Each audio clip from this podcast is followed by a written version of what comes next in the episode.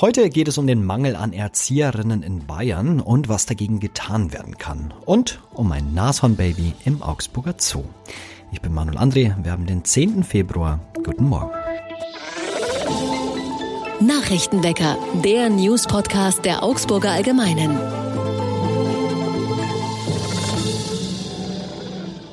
Und das sind unsere Augsburg-Nachrichten.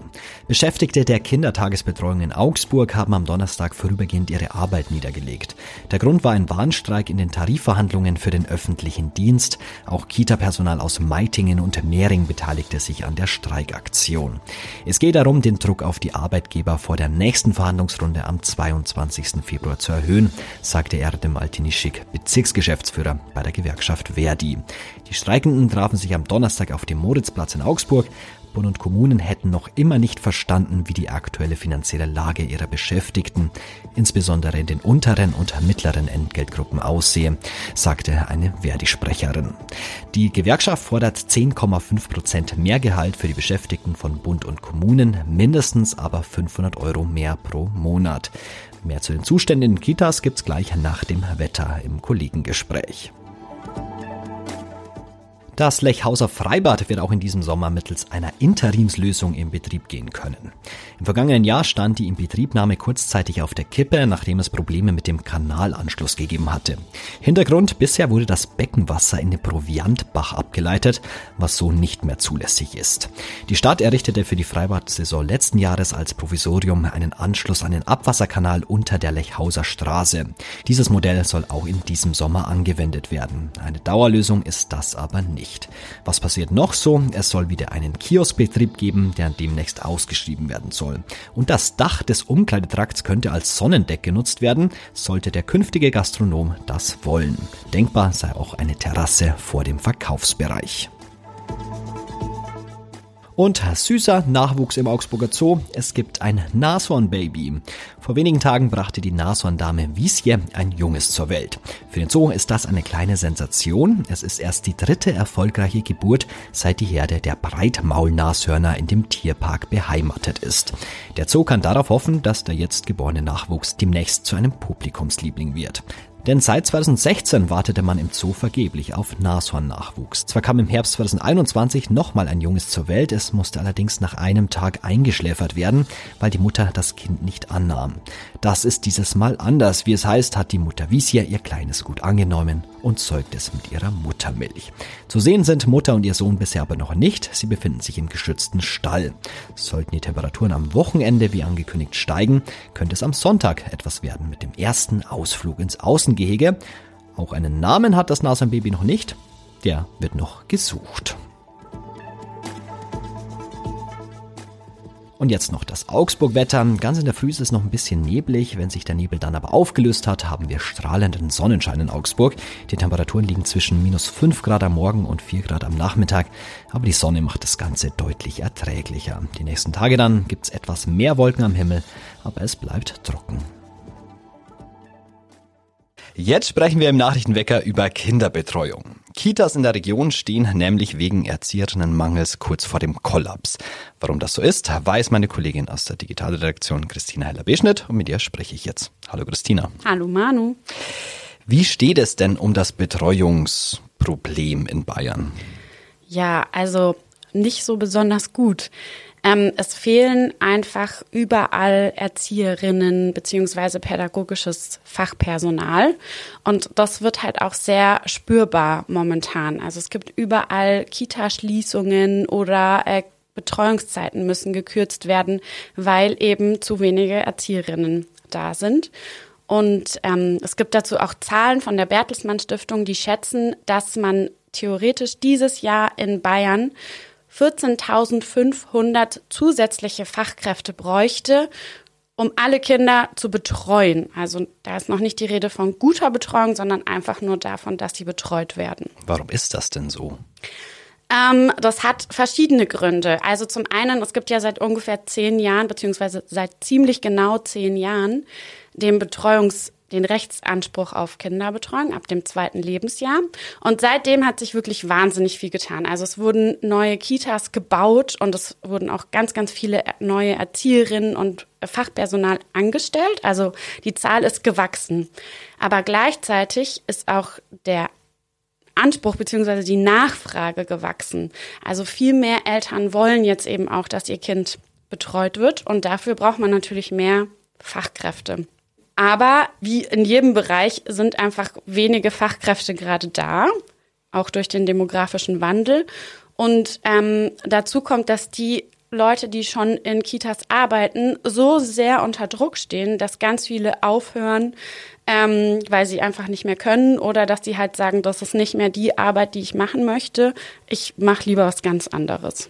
Wie muss ich mir das denn in der Praxis vorstellen? Also ich habe jetzt ein Kind, das ich gerne in den Kindergarten bringen würde. Muss ich mich dann da jetzt wie bei einer WG-Bewerbung irgendwie bewerben, dass mein Kind da in so eine Kita darf? Das kommt total drauf an, wo du wohnst. Also in Augsburg ist es so, dass da gibt es ein zentrales Kita-Portal. Da meldet man sich an und sagt halt ähm, bei den und den Kitas, zu denen würde ich gerne hingehen und dann wird man von einer zentralen Stelle zugewiesen und kann sich vorher schon die Kitas anschauen. Aber in anderen Städten ist es so oder auch in anderen Gemeinden muss man sich wirklich vor Ort bei jeder Kita einzeln bewerben und es führt natürlich auch dazu, dass ganz viele Eltern sich einfach bei vielen Kitas bewerben, weil sie Angst haben, oh, irgendwo muss mein Kind ja unterkommen. Und dann haben die Kitas wahnsinnig lange Wartelisten, obwohl eigentlich vielleicht jemand schon woanders einen Platz bekommen hätte. Also da ist auch so ein bisschen Chaos drin. Aber ja, man muss sich wirklich bewerben und es gibt auch Eltern, die so wirkliche Bewerbungsschreiben verfassen. Du hast dich ja auch mit einer Mutter unterhalten. Was hat die dir denn erzählt? Bei der war die Situation, dass ähm, ihr Kind ist im Kindergarten und die Gruppe, in der das Kind ist, ähm, wurde einfach geschlossen. Also die dachte erst, okay, die ist jetzt nur diese Woche zu, die Gruppe, und danach macht die wieder auf. Und dann hieß es einfach, nee, die Gruppe macht gar nicht mehr auf, weil wir keine Erzieherinnen beziehungsweise kein Personal mehr finden.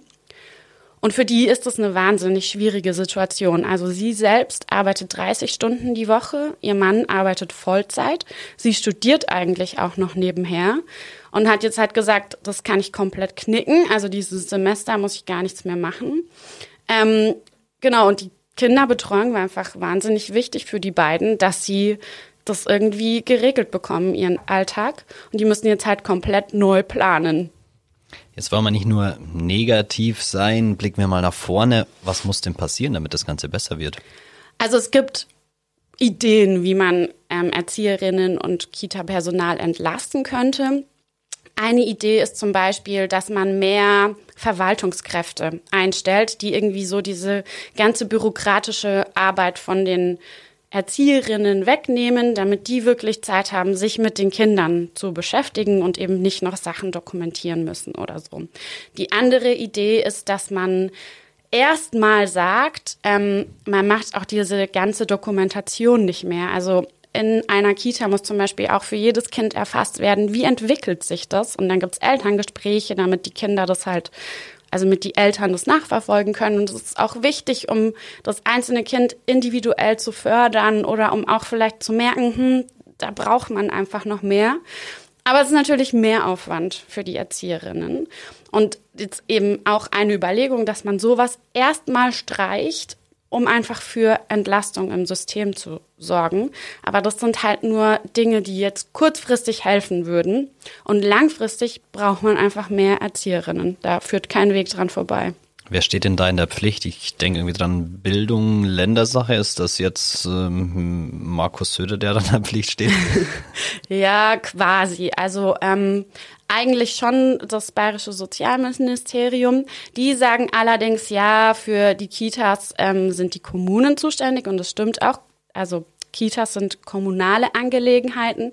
Nur das ist ja so ein größeres Problem. Also um die mehr Erzieherinnen zu haben, muss man zum Beispiel, könnte man dafür sorgen, dass die Schülerinnen schon in der Ausbildung was verdienen. Das ist halt momentan nicht der Fall. Und da kann jetzt ja nicht die Kommune X sagen, gut, wir ändern das, sondern das muss halt einfach übergreifend geändert werden. Ähm, das ist ein so ein Schritt. Dann braucht es mehr Berufsschullehrer oder mehr Leute, die sich um eine Qualifizierung kümmern. Da kann ja auch nicht eine Gemeinde sagen, wir ändern das jetzt so. Deswegen ist das schon ein Thema, was irgendwie übergeordnet angegangen werden müsste. Ähm, und ich habe auch mit einer Expertin gesprochen von der Bertelsmann Stiftung die sagt zum Beispiel, eigentlich bräuchte es so Stufenpläne, wo drin steht, wir machen jetzt bis zum Jahr X diese und diese Maßnahme. Das wäre auch ganz wichtig, um den Leuten, die halt in Kitas arbeiten, zu zeigen, hey, wir sehen euer Problem. Wir wissen, ihr seid gestresst, aber wir versuchen euch zu helfen, um die Leute quasi zu behalten und nicht einfach zu sagen, ja, ihr seid gestresst. Okay, ist halt so. Es muss was passieren, denn auch in der Kinderbetreuung fehlt es an Fachkräften. Danke, Christina, für das Gespräch. Gerne. Und auch das ist heute und am Wochenende noch wichtig. Unter den vielen eingestürzten Gebäuden im türkisch-syrischen Grenzgebiet gibt es vermutlich noch Zehntausende Erdbebenopfer. Bis gestern Abend wurden schon knapp über 20.000 Tote gemeldet. Mehr als 75.000 Menschen wurden verletzt. Die Rettungsarbeiten laufen weiter. Für die vielen Menschen in Deutschland, die dort Verwandte haben, hat Bundespräsident Frank-Walter Steinmeier tröstende Worte ausgesprochen. Und gut 16 Monate nach der Pannenwahl will es Berlin dieses Mal besser machen. Am kommenden Sonntag wird in der Hauptstadt ein neues Landesparlament gewählt, weil die letzte Abstimmung gerichtlich für ungültig erklärt wurde. So etwas hat es in Deutschland zuvor in dieser Form noch nicht gegeben. Und der Ausgang der Wahl, der dürfte sehr spannend werden. Und zum Abschluss heute werden wir nochmal tierisch. Im Dörfchen Cockington in der Grafschaft Devon, das ist in Großbritannien, haben sie Patrick zum Bürgermeister gemacht. Der dort eher repräsentative Posten des Bürgermeisters war schon länger nicht mehr besetzt. Dann gab es eine Petition für Patrick, den jeder im Dorf gut kannte. Was man erklären muss, Patrick ist ein Pony.